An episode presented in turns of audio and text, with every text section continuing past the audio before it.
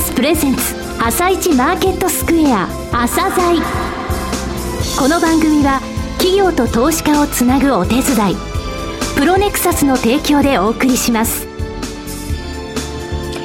皆さんおはようございます。今野博明です。今日も昨晩の海外市場今日の見どころ注目の一社などを井上哲夫さんとともに紹介してまいります。はじめに昨日のニューヨークの値動きから確認しておきます。ダウ平均株価は127ドル55セント高の1万3551ドル78セントナスダック指数は36.99ポイント高の3101.17 SP500 は14.79ポイント高の1454.92、さらに為替は25銭円安ドル高の78円85銭から95銭といった水準でした。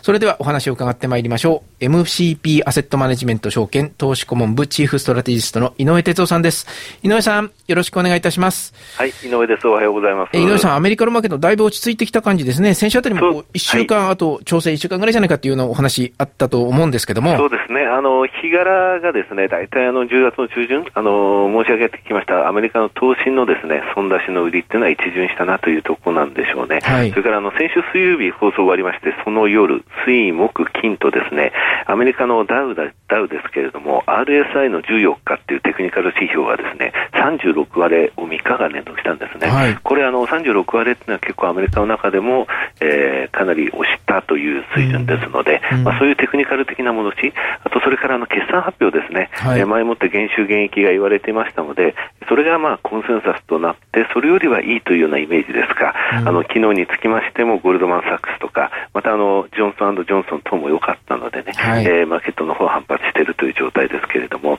まあ、ここから海外投資家のですね動向等がやっぱりこれからも、えー、注目点になりますので、それは後半の部分でお伝えします。はい。わ、はい、かりました。えー、それではあ、この後はプロネクサスが選び、井上哲夫がインタビューする個別銘柄紹介コーナー、朝鮮今日の一社です。朝鮮今日の一社。本日は証券コード9419東証マザーズに上場されているワイヤレスゲートさんにお越しいただきました。お話をお聞かせいただきますのは、代表取締役 CEO でいらっしゃいます池田武弘様です。本日はよろしくお願いします。どうぞよろしくお願いいたします。御社ですけれども、上場されたのは今年の7月19日ですね。えっ、ー、と、上場して3ヶ月経ちましたけれども、はい、リスナーの方にですね、事業内容について、簡単にお話しいただけますでしょうか。はい。あの、当社はワイヤレスゲートというサービス名称の、はい、あの、外出先でも使える高速なインターネットアクセスサービスを提供している会社でございまして、でそのビジネスモデルというのは、あの、通常は無線通信サービスを提供する場合には、自社で通信インフラを、はい、あの設置運用しながらサービスを提供するパターンが一般的なんですけども、当社は自社ではインフラを所有せず、複数の無線通信事業者様より複数の無線通信インフラをお借りして、まあ、借り受けて、えー、サービスを提供する、まあ、MVNO という業態でサービスを提供しているというところが非常に、まあ、ユニークなビジネスモデルというところになります。はい。で、具体的にはですね、あの、現在 Wi-Fi と公衆無線 LAN と言われる、非常にあるスポットでハイスピードなインターネットがご利用いただけるサービスと、あとは Wi-Fi よりも広域で、えー、ハイスピードなインターネットがご利用いただける YMAX というこの2つのサービスを中心にご提供させていただいておりまして、まあ、わかりやすくあのご説明をさせていただきますと、えー、ワイヤレスブロードバンドパスモの会社ですと。はい。あの、まあ、パスモというのはご存知のように電車が非常にこうシームレスに、どの電鉄でもシームレスに、えー、この1枚を持っていれば乗り継げるという非常に便利な切符なんですけども、まあ、我々のサービスもですね、あの、我々のサービスにご加入いただくと、いろんな通信事業者様のいろんな通信サービスがワンストップでシームレスにご利用いただける、まあ、非常に便利なサービスになっているという内容でございます。ね、本社のサービスを受けてると、えー、非常に、えー、インターネットの、えー、が心地よく使えるということと考えてよろしいですか、はい、あの、おっしゃる通りでございまして、はい、あの、本当に我々ですね、あの、基本的には営業会社という形で、まあ、お客様視点に立ってですね、お客様が便利で快適なインターネット環境をご利用いただけるように、あの、サービスを構築していく、まあ、役割を担っているというところでございますので、あの、わかりやすく便利な無線通信サービスを提供したいというところで、今一生懸命活動している状況でございます。はい、えー、ちょっと調べさせていただいたんですが、RBB トゥデイ社のベスト公衆無線 LAN サービス部門っていうのがあるんですが、はい、こちら3年連続第1位を取られてるんですが、はい、この調査というのはどういう調査なんですか、はい、あの、こちらの調査はですね、あの、実際にお客様が、はい、まあ、無線 LAN ですとか、いろんなブロードバンドサービスを使ってらっしゃって、例えば、あの、サービス品質はどうですかですとか、あの、顧客サポートはどうでしたかというような、本当にお客様の声を、こう、集めたようなアワードになっておりまして、はい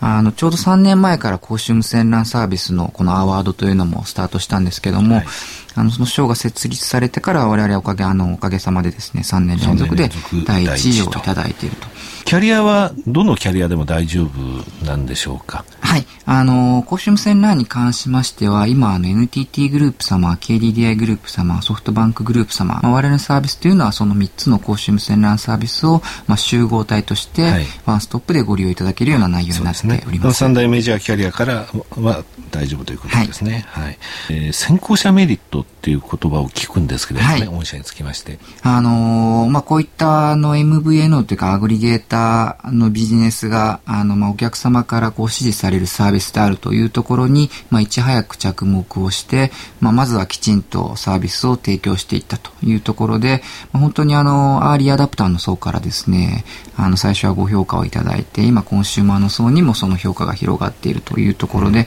規模の経済が非常に効いているというところが大きな先行者メリットだというふうに認識をしております。はい。はい、御社の従業員数ですけれども、10名。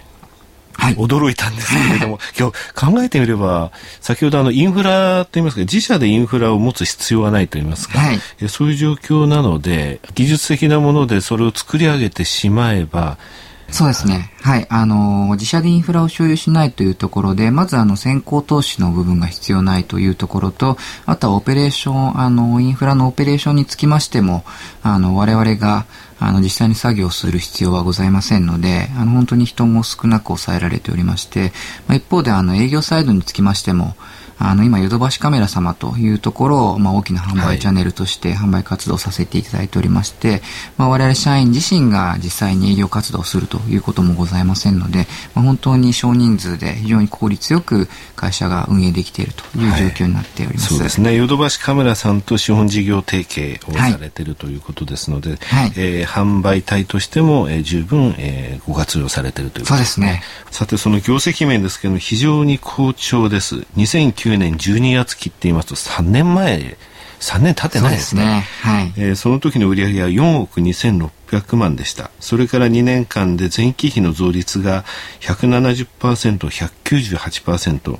そしてこの12月期が62%増で55億8200万を見込んでらっしゃると。3年で13倍に膨らんだということになりますね、はい、えー、利益の方も順調に拡大しております、えー、今期は営業利益5億5800万、えー、最終利益で4億1200万え今期についても第2クォーターまでの数字見させていただいておりますが非常に足元好調でございます、えー、個人投資家に向けてですね一言メッセージをお願いできますでしょうか？はい。あの、当社本当にあの、お客様目線に立って、お客様に分かりやすくて便利な無線通信サービスを提供したいという思いで9年前に創業いたしまして、本当ようやくあの9年経って、あの、当初の目標であった株式公開にたどり着くことができたというところで、まあ、先ほどあの RBB ツデーのあのアワードもいただいたという形で、本当にあのお客様にご評価をいただいて、本当にありがたいなというふうに思ってております。で、今後もですね、あの、まあ、我のビジネスというのはストック型のビジネスで、ま、早期にですね、あの、株主様への利益還元というところも含めて、あの、皆さんがハッピーになれるような形で、あの、事業を拡大していきたいというふうに思っておりますので、ぜひ引き続き、あの、ご支援ご期待いただければというふうに思っております。はい。本日は、証券コード9419、東証マザーズに上場されているワイヤレスゲートさんにお越しいただきました。なお、ワイヤレスゲートのロングインタビューは番組ホームページでお聞きいただけます。企業ディスクロージャー IR 実務支援の専門会社プロネクサス。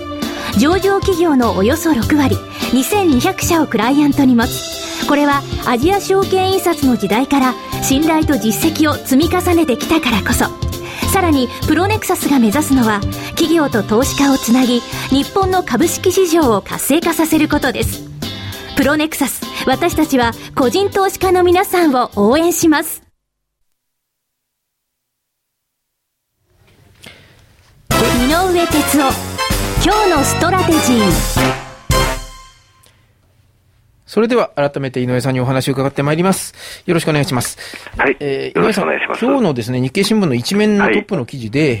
ー、最近の世界の、ね、世界の株取引が7年ぶりの低水準だというふうに出てるんですが。そうですね。はい。あの海外、特に北米ですね、はい、こちらのあの投資主体の動きっていうのは、ちょっとこれからあの11月の中旬まで鍵になると思います、うん、えー、11月の中旬からですね4月の中旬ってアメリカにとって需給的に非常にいい時なんですよ、はい、でその前、じゃあ11月の中旬って何の区切りなのって言いますと、ヘッジファンドの手仕舞いなんですよね、うん、でヘッジファンドの手仕舞いが11月中旬まで出るんで、今までと逆の動きが出たりするんですよね、はいはい、でそれが注目なんですけれども、じゃあ日本株への影響ってことを考えますとね、日本株なんですが、北米の影響ほとんど受けてないんですよ。で今年に入って1月から8月まで、これ毎月20日に東証が発表しますので、この海外の地域別の数字ご覧いただきたいんですけどね、はい、今年1月から8月までで、欧州、ヨーロッパは6000億ぐらい解雇してるんですね。で、アメリカはっていうか、北米はっていうと、マイナス57億円。全然動いてないんですよ。はいはい、でこれ、月次で見てみますとね、えー、昨年の8月に売って、9月もちょっと売って、で10月以降はあの少しそれを戻した後は横ばいなんですよね。それ日本株その買ってもいないし、売ってもいないという状況が続いてるんですね。結果として商いが少ないということですね。そうですね。うん、で、それはまあ、日本のマーケットだけじゃなくて、アメリカの株についても同じような状況。つまり、そのヘッジファンドが手締まうときに、あの、ずいぶん買ってきたときっていうのは売り圧力ってやっぱりかかってきたりするんですが、はいはい、それもないっていうことなんですよね。ですので、今のこの、えー、少しテクニカル的に戻して、その決算発表のタイミングに入っていい形になってきたと。うん、ここのところっていうのは、まあ、11月中旬のところまでですね、あの、続いてくれる可能性はあるなというふうに思いますので、はい。需給的にはその海外のヘッジファンドの手締まいはあまり気にしなくていいかなというところです。はい、えー、それからですね、先ほどワイヤレスゲートさん、はい、えー、本日お越しいただきってお話聞きましたけども、はい、今年 IPO の当たり年なんですよ。はいはい、で、これですね、今日アップされます編集後期のところで IPO の今年のキーワード2つ。一つは東証マザーズ、はい、もう一つは情報通信。ここのところを絡めて、えー、まあ本日中に、えー、プロネクサさんアップしていただけると思いますが、えー、こちらの編集後期、あの、読んでいただくと IPO のこれから、あの、足元って言いますかね、あ、これはいいんだっていうのがちょっとわかる内容になってます。はい。はい、えー、レーティングです。はい、えー、今日はですね、4銘柄です。はい、えー、パリバーが 9433KDDI をホールドから倍。えー、太陽誘電、えー、6976を三菱 UFJ がアンダーパフォームからニュートラル、えー、格下げ2つ、4114日本触媒をみずほが買いから中立、えー、7240エドモ系を SMBC が1から2に引き下げてます。以上です。はい。わかりました。井上さん、今日もどうもありがとうございました。ありがとうございました。また来週もよろしくお願いいたします。はい、えー、この後は東京市場の寄り付きです。朝鮮この番組は企業と投資家をつなぐお手伝いプロネクサスの提供でお送りしました。